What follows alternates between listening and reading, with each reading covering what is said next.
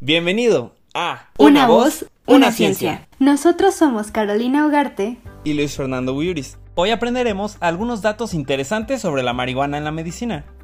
El cultivo de la planta se remonta a miles de años. El primer relato escrito del cultivo de cannabis se encuentra en registros chinos que datan del siglo XXVIII a.C. y aparentemente se usaba como marihuana medicinal. Se cree que es una planta nativa de la India. La cannabis sativa posiblemente se originó en una región al norte del Himalaya. Las plantas de marihuana contienen cientos de sustancias químicas, 109 de las cuales encajan en una categoría llamada cannabinoides. Cada vez que alguien ingiere marihuana, los cannabinoides y otras sustancias químicas ingresan al cuerpo del usuario. Los productos químicos se abren paso a través del torrente sanguíneo hasta el cerebro y luego al resto del cuerpo. El cannabidiol, CBD y el tetrahidrocannabinol THC son dos de los cannabinoides más destacados que se encuentran en la planta de cannabis. Tanto el cannabis como el cáñamo producen CBD y THC. Sin embargo, el cannabis tiene una mayor concentración de THC. El cáñamo, por su parte, tiene una mayor concentración de CBD. Tanto el CBD como el THC tienen 21 átomos de carbono, 30 átomos de hidrógeno y 2 átomos de oxígeno. Una ligera diferencia en cómo se organizan los átomos explica los diferentes efectos que tienen en el cuerpo, pero ambos afectan la liberación de neurotransmisores en el cerebro.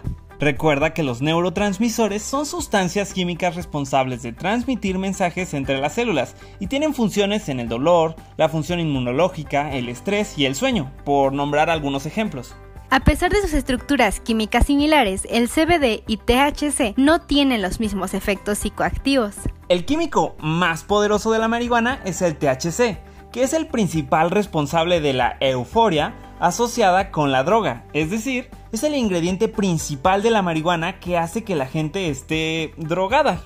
El menos controvertido es el extracto de la planta de cáñamo, conocido como CBD, porque este componente de la marihuana tiene pocas propiedades intoxicantes, si es que tiene alguna. Respecto a sus usos medicinales, el CBD y el THC tienen muchos de los mismos beneficios médicos.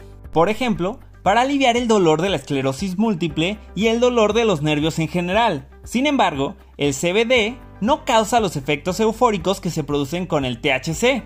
El THC se usa para ayudar con el dolor, glucoma, insomnio, poco apetito, náuseas y ansiedad, y sus efectos secundarios son aumento de la frecuencia cardíaca, problemas de coordinación, boca seca, ojos rojos, tiempos de reacción más lentos, pérdida de la memoria y ansiedad. El uso elevado de THC puede estar relacionado con efectos psiquiátricos negativos a largo plazo. El CBD se usa para ayudar con otras afecciones, como convulsiones, inflamación, dolor, psicosis o trastornos mentales, enfermedad inflamatoria intestinal, náuseas, migraña, depresión o ansiedad.